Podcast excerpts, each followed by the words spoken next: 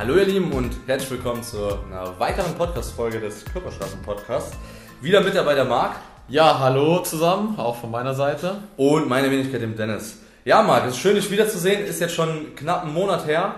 Endlich schaffen wir es mal wieder, uns zusammenzusetzen. Vielleicht magst du dir mal erklären, was wir uns heute vorgenommen haben.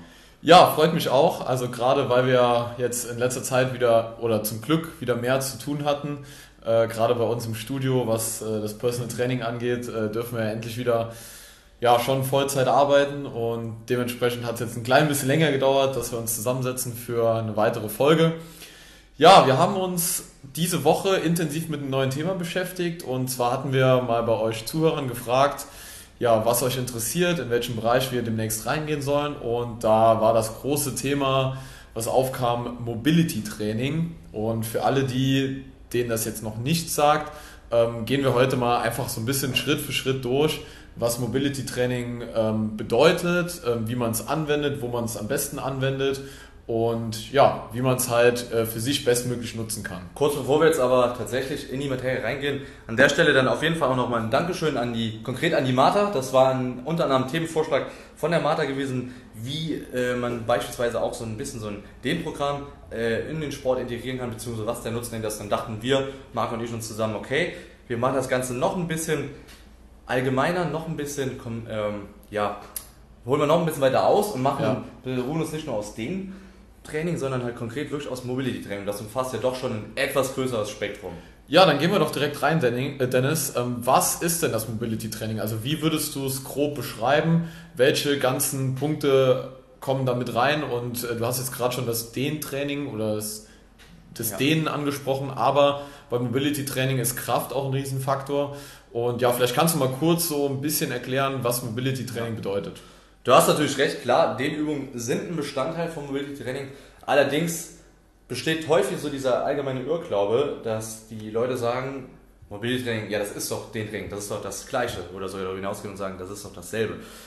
Dehnübungen allerdings sind allerdings nur ein Teil ähm, des Mobility Trainings. Wir haben darüber hinaus im Prinzip eine relativ komplexe Kombination halt eben aus Haltungs- und Bewegungsschulungsübungen. Und dazu, wie du eben auch schon angerissen hast, dazu sind vor allem halt eben stabilisierende Kraftübungen wichtig und aktive Mobilisationsübungen. Heißt halt im Prinzip alles, was halt die Beweglichkeit vor allem im Gelenkbereich sowie halt eben die Muskulatur um die Gelenke drumherum halt eben stärkt und somit halt eben auch größere Muskelreize zu setzen und natürlich halt auch Verletzungen halt eben vorzubeugen. Also ist es im Prinzip ein sehr umfassendes Training, äh, bedeutet man kann einerseits seine Muskulatur stärken. Andererseits fördert man aber auch seine sogenannten passiven Strukturen, also was Knochen, Bänder, Sehnen angeht, ähm, wie du schon schön gesagt hast, was die Beweglichkeit im Gelenk angeht. Also es ist eigentlich, so wie du es jetzt erklärt hast, eigentlich eine schöne Kombination zwischen ähm, Beweglichkeit, Kraft und ähm, ja, Dehnübungen. Oder ja, würde ich das, das einfach sagen? Das würde ich, dem würde ich jetzt nicht widersprechen. Darüber hinaus wäre jetzt dann im nächsten Schritt allerdings dann halt wichtig zu wissen, als Privatperson, warum sollte ich denn sowas wie ein Mobility Training eigentlich überhaupt angehen? Also was könnte ich für mich selbst für einen Nutzen daraus ziehen, beziehungsweise welche potenzielle Nachteile, die ich eventuell im Alltag habe, durch fehlende Beweglichkeit beispielsweise meiner Gelenke, dass ich halt eventuell ausmessen könnte. Was würdest du dazu sagen? Ja, also ich glaube, da steht auf jeden Fall ähm, als Überschrift schon mal groß dabei, Verletzungsprophylaxe, also gerade wie du schon angesprochen hast, Bewegungen, die ich vielleicht im Alltag machen muss, sei es jetzt beim Einkaufen gehen oder sei es äh, andere sportliche Bewegungen, die ich mache, sei es jetzt beim Laufen oder anderen Kraftsport, den ich mache. Und da kann es ja auch schnell mal dazu führen, dass man vielleicht durch das Gewicht, was man trägt oder durch die Übung, die man macht, irgendwie in eine Haltung reinkommt, auf die der Körper nicht so richtig vorbereitet ist. Also wo man vielleicht in ja, in einen Winkel reingeht von, von einem Gelenk, also in eine, ich nehme jetzt mal als Beispiel die Kniebeuge, äh, man geht dann irgendwie in den Winkel rein, den der Körper noch gar nicht so kennengelernt hat und dann ist ähm, die Muskulatur vielleicht ganz gut vorbereitet auf die Belastung, aber wie wir das vorhin schon kurz gesagt haben, so die passiven Strukturen, sei es jetzt ähm, die Sehnen, die Bänder ähm, des Kniegelenks sind vielleicht gar nicht so trainiert, um ja, den Winkel auszuhalten oder den Winkel ähm, ja, so als äh, Training wahrzunehmen und das da halt können halt oft Verletzungen entstehen, dass man dann eine Überbelastung äh, der Bänder hat oder der Sehnen.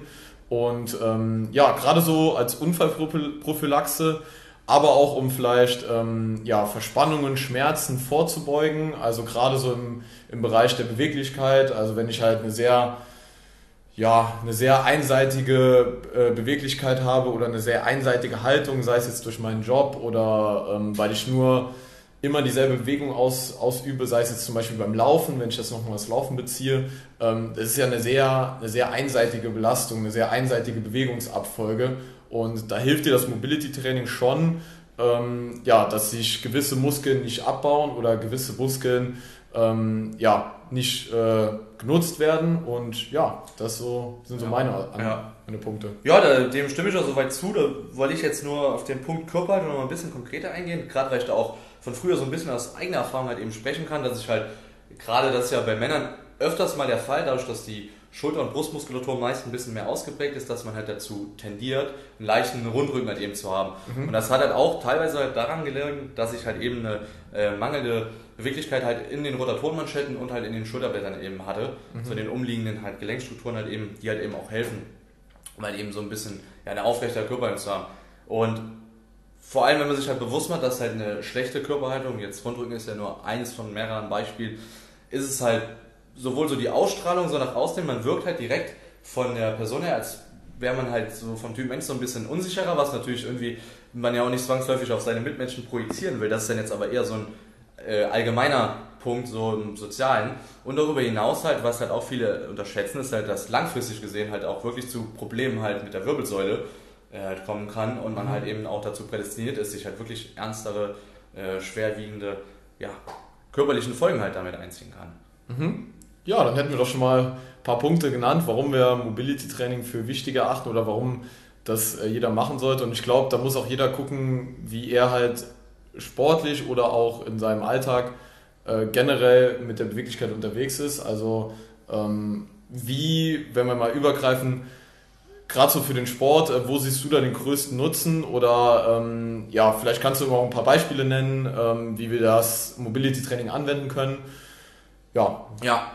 Also klar, man denkt natürlich direkt immer so, den, na, das macht gar keinen Spaß oder generell halt konkret Übungen der Wirklichkeit gegenüber. Ich sehe da absolut keinen Nutzen darin. Ist doch alles so Halligalli. Ähm, ja, nehme ich nicht so richtig ernst. Jetzt kommt aber das ganz große Aber. Das, das ist natürlich auch was, was nicht von heute auf morgen passiert. Aber wenn man halt wirklich am Ball bleibt und versucht, von Zeit zu Zeit immer mal wieder so ein bisschen Mobilitätstraining halt eben einzubauen, führt es halt einfach dazu, dass die technische Ausführung halt um Vielfaches besser wird. Und das kann man auf alle möglichen Sportarten beziehen, beziehungsweise auch übungstechnisch halt sogar sportartenübergreifend sehen. Dazu hätte ich ja so ein ganz simples Praxisbeispiel. Angenommen, ihr seid in einem Studio, macht halt eben die Kniebeuge und ein Klassiker bei einer Kniebeuge, äh, das halt, halt falsch ausgeführt wird, ist halt eben der Punkt, dass beispielsweise die Knie ziemlich weit vorne über die Zehenspitzen gehen. Wobei man da natürlich auch sagen muss, dass das nicht zwangsläufig jetzt halt schlecht ist. Da kennst du dich relativ gut aus. Magst du doch vielleicht mal kurz was sagen, wovon das da so ein bisschen abhängt oder woran das liegt, dass die Leute immer denken, dass wenn die Knie über die Zehenspitzen gehen, das zwangsläufig schlecht ist? Oder wie du das eben widerlegen würdest, dass das nicht pauschal schlecht ist? Ja, das ist jetzt gar nicht so einfach ohne ein Schaubild zu erklären. Also es geht da mehr darum, dass, also pauschal kann man schon mal sagen, dass jeder, der keine Knieprobleme hat, also keine ähm, Verletzungen am Knie hatte oder sowieso irgendwie eine Instabilität im Knie hat, dass derjenige gar nicht so auf den Winkel achten muss, weil die Belastung fürs Knie ist sogar bei unter 90 Grad und über 90 Grad eigentlich geringer als genau bei 90 Grad. Ähm, und dann ist es eigentlich egal, wo genau das Knie steht. Ähm, da geht es mehr so um die, äh, man nennt das so ein bisschen Share-Belastung ja. ähm, des Kniegelenkes. Und ähm, ja, um das einfach ein bisschen zu vereinfacht sagen zu können, wer keine Kniebeschwerden hat, der kann auch gerne mal mit dem Knie über die Fußspitze hinausgehen. Ähm, bei denjenigen, wo halt Beschwerden da sind, da muss man halt ein bisschen auf den Winkel achten.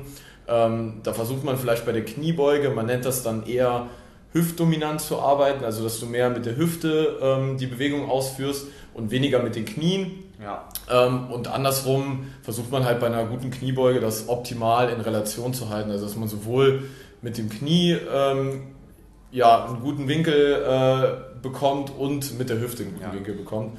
Aber ja, prinzipiell, um auf deine Frage nochmal kurz zurückzukommen, hat man bei ähm, Kniebelastungen ja, nie das Problem des Winkels oder, oder jetzt Knie über Zehenspitzen, sondern da geht es eigentlich, dass man gucken muss, okay, was, was hat derjenige für Beschwerden oder gibt es da irgendwie Beschwerden ja. im Knie? Jetzt, ja, und jetzt gerade, wo wir diesen Irrglauben dann jetzt schon mal so ein bisschen aufgelöst haben, kommen wir zurück zum eigentlichen Punkt, also zum Praxisbeispiel Kniebeuge.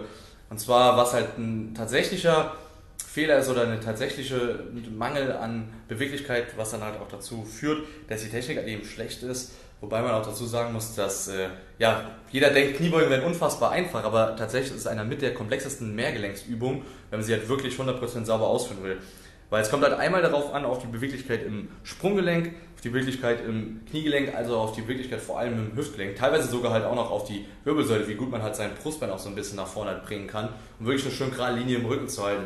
Mhm. Und Klassiker ist dann halt oft, teilweise ist es sogar so ein bisschen so ein psychologischer Punkt, dass man teilweise vielleicht auch ein bisschen Angst hat, dass man halt wirklich mit dem Po nicht wirklich nach hinten unten geht, um die Tiefe zu gewinnen, wo es dann eigentlich richtig wäre, weil man vielleicht beispielsweise so ein bisschen Angst hätte, halt eben, dass man hinten umfallen könnte. Gerade wenn man beispielsweise jetzt noch Gewicht halt auf dem Nacken jetzt mal hypothetisch hat, ist das natürlich dann, hat das schon so seine gewisse Daseinsberechtigung, dass man da vielleicht so ein mulmiges Gefühl hat. Man will sich auch nicht verletzen. Allerdings kann man das Ganze kompensieren, indem man, wie gesagt, halt versucht Mobilitätsübungen konkret für die genannten Gelenke, Sprunggelenk, Kniegelenk, Hüftgelenk einzubauen, um halt eben dafür zu sorgen, dass wir halt richtig schön stabil stehen im Bein, vor allem hier im Sprunggelenk, wie gesagt, und dann halt auch stabil mit dem Po nach unten gehen können, ohne halt, dass unser Rücken nach vorne oder nach hinten wegbrecht. Und wenn dieser Fall halt eintrifft, dann kriegen wir halt automatisch halt über die Zeit halt eben eine gewisse Sicherheit und man kann sich das vorstellen, dass wir im Prinzip, äh, dass die Stange, die halt auf uns ist, dass wir halt linear eine, äh, eine lineare Auf- und Abbewegung haben. Und da sind wir halt auch beim Punkt sportübergreifend. Beispielsweise wir zwei kommen ja jetzt konkret hier aus der äh, EMS Personal Trainingsbranche. Da hat man natürlich auch sehr, sehr viel mit Kniebeugen zu tun. Und ähm, da die elektrische Muskelstimulation ja natürlich auf die Eigenanspannung reagiert, hast du da natürlich auch eine gewisse Adaption, wenn deine Technik von der Kniebeuge an sich halt eben besser ist. Und was der meiner Meinung nach der wichtigste Punkt dran ist, halt vor allem, dass dann halt die tatsächliche Zielmuskulatur, also die du halt eben treffen willst, dass die der limitierende Faktor ist. Heißt, dass dann halt durch beispielsweise falsche Ausführungen halt schafft man halt, ähm, ja, sagen wir nur 10 anstatt 15 Wiederholungen, jetzt mal ein ganz simples Beispiel. Und das liegt aber in erster Linie daran nicht, weil die Beine oder der Po zu schwach sind, sondern einfach nur durch die schlechte Ausführung, dass der Rücken einfach nicht so ausgeprägt ist oder die Last dann einfach für den unteren Rücken zu groß ist. Wenn, wie gesagt, die Technik halt adaptiert wird, ist dann tatsächlich irgendwann die Erschöpfung im Oberschenkelmuskel als auch im Po vor allem, bisschen ja noch im ähm, Beinbeuger, aber primär halt Po und Oberschenkel und das ist natürlich das, was wir halt eben erreichen wollen. Und so setzen wir nochmal einen größeren Reiz. Und vielleicht magst du noch was dazu sagen, inwieweit wir auch beim Muskelaufbau logischerweise daraus noch profitieren können oder was hier ähm, Mobilitätstraining dann auch gezielt in dem Bereich halt nochmal zum Positiven bezwecken kann. Ja, klar, also wie du schon schön gesagt hast, umso ähm, beweglicher ich bin, umso besser kann ich die Übung ausführen und ähm, hast ja auch jetzt schön erklärt, ähm, wie die Zielmuskulatur dann, dann eigentlich mitarbeitet. Und ähm, ja, genau der Hintergrund ist es ja beim Muskelaufbautraining, also um, um dieses Hypertrophietraining für die Muskulatur ähm, zu optimieren, ähm, muss natürlich mein, mein Bindegewebe, die Faszien, meine Bänder, meine Sehnen ähm, optimal ja, gedehnt oder optimal äh, mobilisiert sein, um halt dann der Kraft, die man eigentlich benötigt, um ein Muskelaufbautraining zu machen, ähm, die muss ja dann vorhanden sein. Also die Beweglichkeit muss ja vorhanden sein. Das ist, wie du gesagt hast, wenn man halt 10 bis 15 Wiederholungen jetzt mal nochmal nimmt und man schafft halt vielleicht nur 10 Wiederholungen und denkt halt, okay, ja, mein Oberschenkel äh, packt irgendwie nicht mehr, dann ist das nicht der Grund vielleicht unbedingt, dass der Muskel nicht stark genug ist, sondern einfach, dass die äh, Beweglichkeit oder die, die äh, Bänder, die Sehnen das halt nicht mit aufnehmen können und ähm, dann eher man merkt, okay, ich kann keine Kniebeuge mehr machen, aber eigentlich ähm, könnte man vielleicht noch von der Muskulatur für die Oberschenkel ging eigentlich noch mehr als äh, zehn Stück und ähm, ja, genau das würden wir uns dann im Muskelaufbautraining zunutze machen. Was ich auch noch ein ganz wichtiger Punkt fand, wie du gesagt hast, gerade so mehrgelenkige oder auch ja, eher anspruchsvollere Übungen, also das werden wir hier auch immer im Personal Training kennen, dass man sich auch ja, bewusst so Schritt für Schritt halt rantastet, um dann halt ja. einen optimalen Vorteil aus der Übung zu ziehen. Ähm, ich merke halt manchmal auch gerade so im, im Umfeld oder im allgemeinen Trainingsumfeld, wenn man sich halt YouTube-Videos anguckt oder wenn man sich ähm, andere Trainings online anguckt, dass man irgendwie so den Respekt vor den einfachen Übungen verliert. Ich weiß nicht, wie ich das sonst anders ausdrücken soll. Ja. Ähm, dass man manchmal denkt, man müsste ganz besondere Sachen ja. machen, ja. Ähm, um jetzt seine Muskulatur zu stärken. Aber manchmal sind es schon die einfachen Dinge, ähm, die man mal am Anfang umsetzen kann, um halt wirklich schon so einen kleinen Erfolg zu sehen. Und dann sollte man sich halt immer langsam rantasten. Das ist ja das, genau das Ziel, was man im Mobility-Training machen möchte, dass man halt durch das Mobility-Training und durch den Kraftsport, den man zusätzlich macht, eine optimale Belastung für die Muskulatur hat und man das Mobility-Training dazu nutzen kann, um sich noch besser zu bewegen und dementsprechend die Muskulatur noch besser, noch stärker halt äh, zu beanspruchen und auch zu trainieren halt. Ja.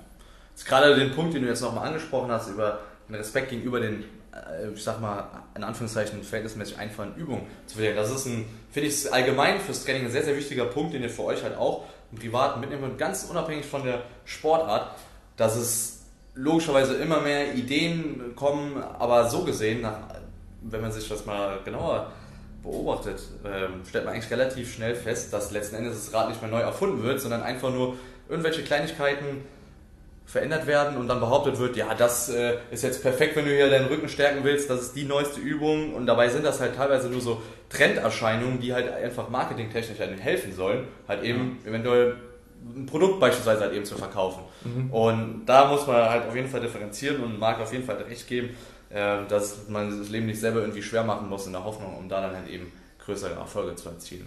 Genau, also bleibt bei den einfachen Übungen, äh, macht diese lieber ein bisschen sauberer ähm, und dann habt ihr einen viel größeren Nutzen davor, wie, man, wie wenn man eine schwierigere Übung macht, die dann aber vielleicht ein bisschen unsauberer ähm, stattfindet. Zum, ganz genau, da ganz genau. Zumindest so in dem Anfangs. Wenn man natürlich jetzt schon weit fortgeschritten ist und die Technik sitzt, dann lohnt es sich halt auf jeden Fall, auf mehrgelenkige Übungen umzusteigen, einfach aus dem Hintergrund, weil es halt von der Ausführung schwieriger ist und halt auch das Nervensystem ein höheres Maß an Konzentration braucht und somit ist halt vor allem bei beindominanten Übungen, beispielsweise der Kniebeuge, hat man halt eine deutlich erhöhte Testosteronausschüttung und das wiederum hat halt zur positiven Folge, dass wir auch vermehrt im Bereich der Hypertrophie sind, sprich halt mehr Muskelaufbau halt eben haben.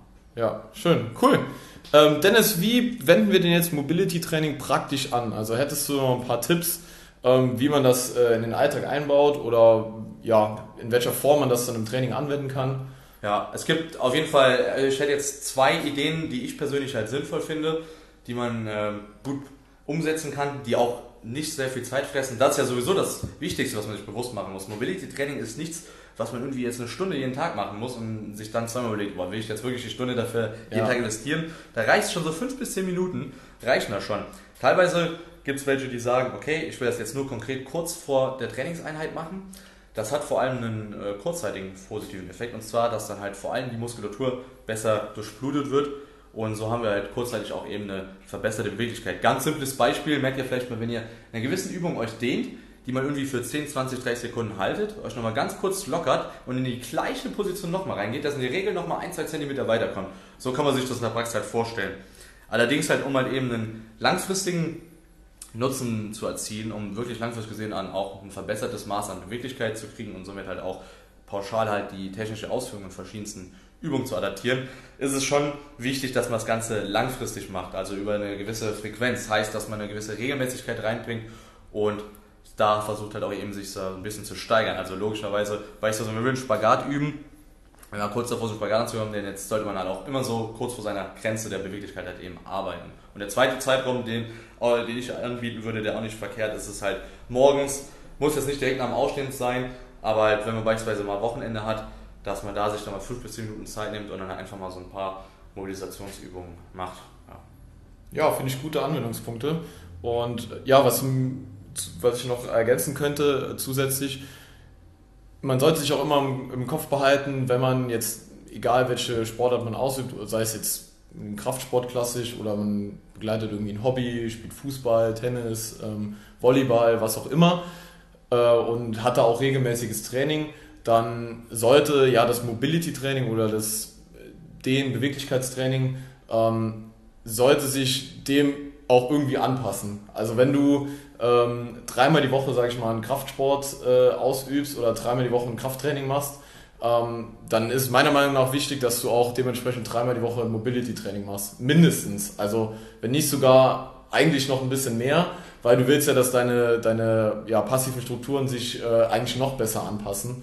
Und ähm, das sollte man immer, das würde ich gerne abschließend mit dazu geben, immer im Hinterkopf behalten. Also jetzt hatten wir schon ein paar Anwendungspunkte vom Mobility Training und ähm, ja, dass ich aber auch auf meine Frequenz achte, wie oft mache ich das und gerne dann auch mit dem Kraftsport direkt verbinde oder vielleicht auch an einem Regenerationstag eher mal ein paar lockerere Übungen mache und dass ich somit schon auf eine ähnliche äh, Anzahl von, von Trainings komme wie im normalen Kraftsport oder Hobbysport, was auch ja. immer.